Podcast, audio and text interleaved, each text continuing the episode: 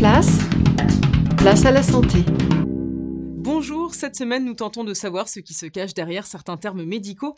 Et la première des questions que je me pose, c'est pourquoi le médecin nous demande de dire 33 quand il nous ausculte, Grégoire? Et eh ouais, dites 33, c'est devenu une expression assez commune. On sait bien de quoi on parle quand on l'utilise. C'est la consultation chez le médecin généraliste. Mais dans les faits, euh, je pense que votre médecin ne vous a pas souvent demandé ça. En fait, il faut remonter loin au temps de Laennec en 1816. C'est lui qui a inventé le stéthoscope. C'est l'appareil pour ausculter.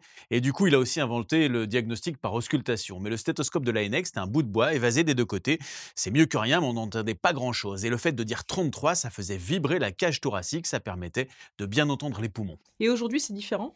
Alors, c'est parce que les stéthoscopes sont beaucoup plus performants. Votre médecin vous demande simplement de tousser maintenant. En règle générale, ça lui suffit. Merci Grégoire. Si vous souhaitez retrouver toutes nos chroniques, rendez-vous sur la page Facebook de l'émission ou notre chaîne YouTube.